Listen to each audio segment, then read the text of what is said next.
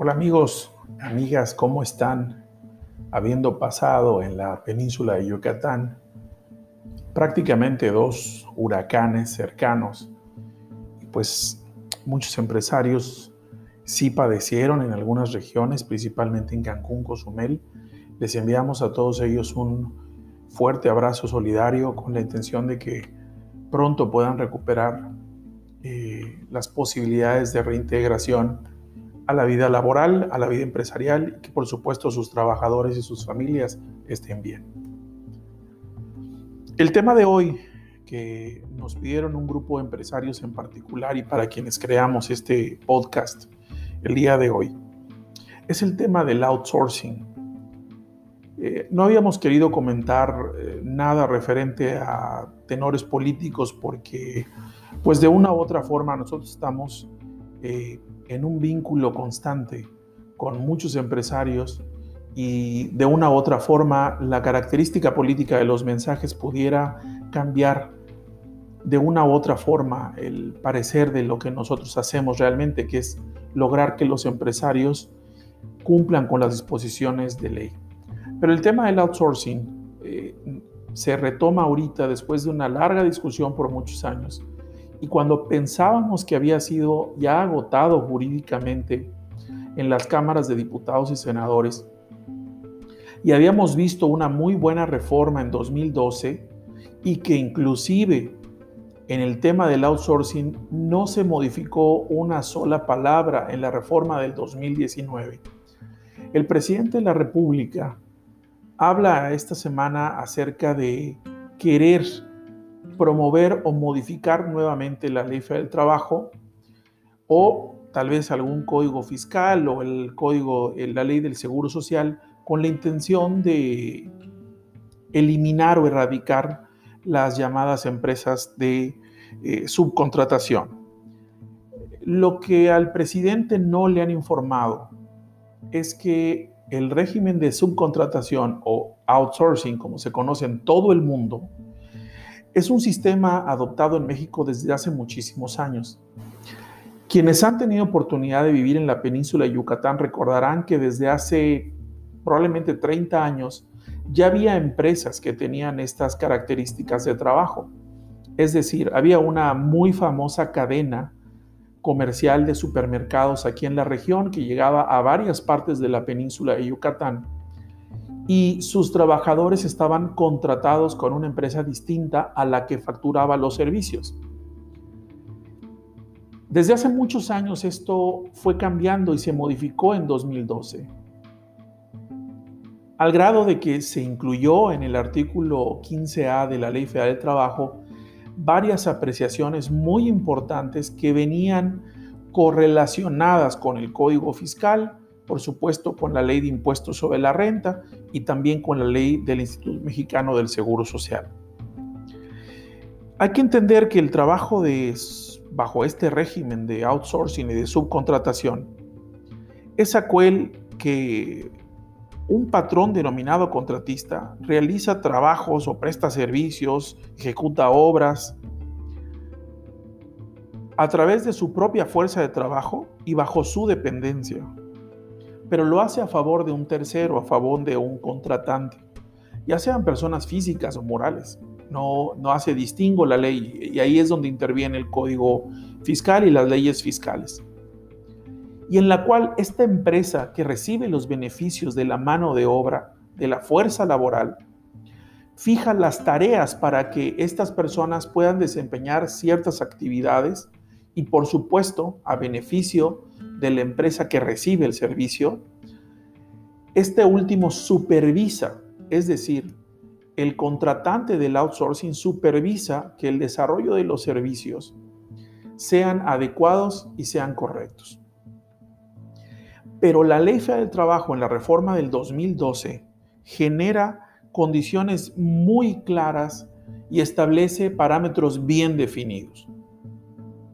No puede abarcar todas las actividades de la empresa.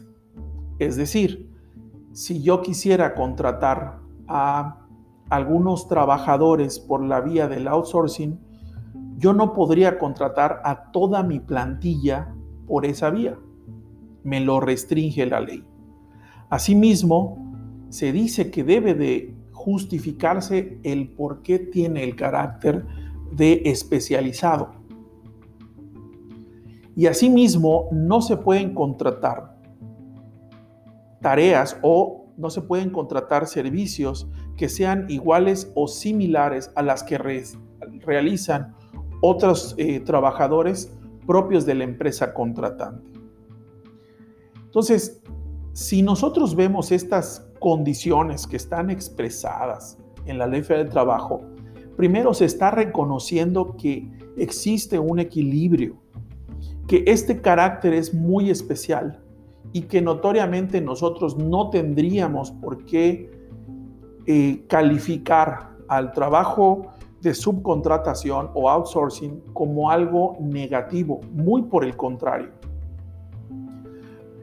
Realmente ha sido piedra angular en el crecimiento de muchísimas empresas, porque de esta forma estas empresas logran generar una dinámica de crecimiento con mayor frecuencia.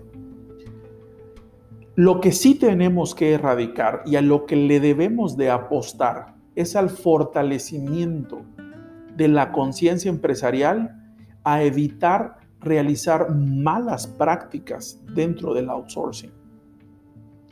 No es posible que empresas que presten servicios dejen sin previsión social a los trabajadores. Eso es una mala calificación para la outsourcing.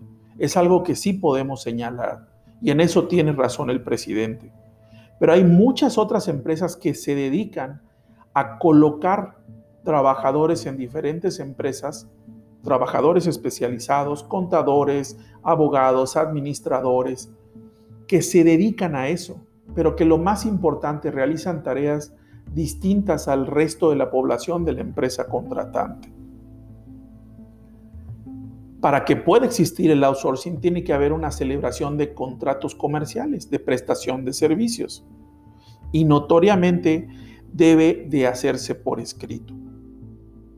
Pero lo más importante es que también con la reforma a la ley del seguro social, el outsourcing tomó una calidad preponderante y tuvo una justificación legal en la misma ley del seguro social. ¿De qué forma? Los patrones contratantes de servicios por medio de una empresa debían de responder por lo que la empresa que estaba prestando el servicio debía de cumplir ante el Instituto Mexicano del Seguro Social.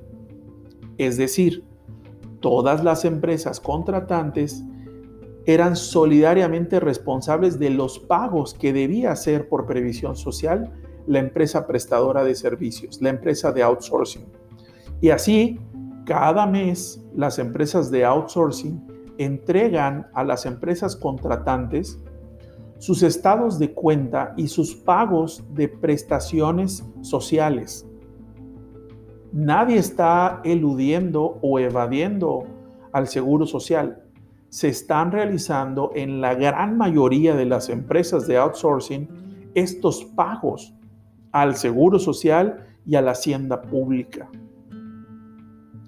No podemos negar que como empresarios, sin duda, hay algunas empresas de outsourcing que están generando conductas atípicas al fisco, tanto al Seguro Social como a la, Hacienda Pública, pero no son la mayoría. Castigar al empresariado de esta forma, tratando de generar una corriente completamente contraria al desarrollo empresarial, no beneficia a nadie. El outsourcing está perfectamente regulado y sobre todo es auditado por las autoridades laborales a nivel nacional. Nosotros como despacho atendemos muchas inspecciones del trabajo en diferentes partes de la República y usted puede encontrar en las revisiones de condiciones de trabajo que hace la Secretaría del Trabajo y Previsión Social del Gobierno Federal, apartados donde se revisa qué, empresas están eh, vinculadas por medio del outsourcing. Y si la autoridad considera pertinente, le manda inspecciones paralelas a esas empresas. Manda nuevas órdenes de comisión y revisa esas empresas con la finalidad de saber si están cumpliendo o no con las, los requerimientos de ley, como outsourcing. Yo les pido por favor que no satanicen al outsourcing. Sé que hay muchas empresas que realizan malas prácticas, pero no son la totalidad. Y no se vale en México perjudicar el crecimiento del desarrollo del sector empresarial por interpretación que pudiera necesitar de mayor información.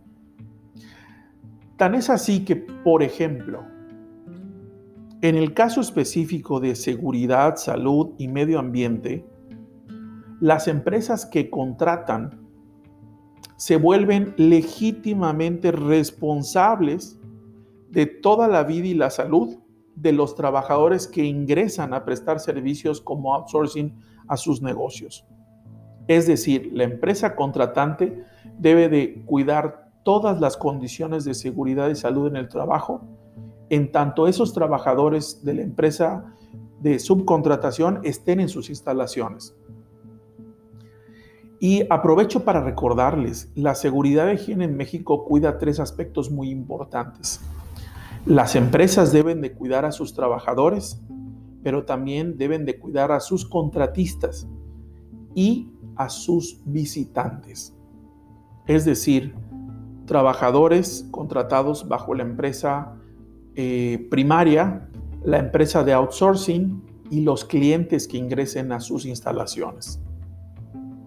Por tal razón, nosotros invitamos a la reflexión de este podcast porque nos parece injusto como estudiosos de la materia del derecho laboral que se trate de desvincular un esfuerzo que se ha logrado equilibrar a través de muchísimos años de ejercicio jurídico. Está en la ley, la ley no está errada, es perfectible, sí, pero lo primero que tenemos que hacer antes de juzgar al outsourcing, al régimen de subcontratación, es estudiar, es leer, es comprender. Y a partir de ahí formarnos un juicio mucho más específico que nos permita tener un mejor desarrollo en el sector empresarial y por supuesto en la vida y en la calidad de los trabajadores en México. Les agradezco muchísimo que hayan prestado atención a este breve podcast. Espero que haya sido de su interés y les invitamos nuevamente a seguirnos a través de todas nuestras redes sociales en Facebook, en Twitter, en Instagram a través de la cuenta NandeMX. Estoy seguro que van a encontrar información de beneficio para sus negocios y para mejorar y estabilizar las relaciones obrero-patronales dentro de sus proyectos eh, y de sus empresas. Les agradezco mucho, me despido de ustedes, Ernesto Segovia aquí desde NANDE Consultores del Sureste, transmitiendo hoy desde la ciudad de Mérida, Yucatán.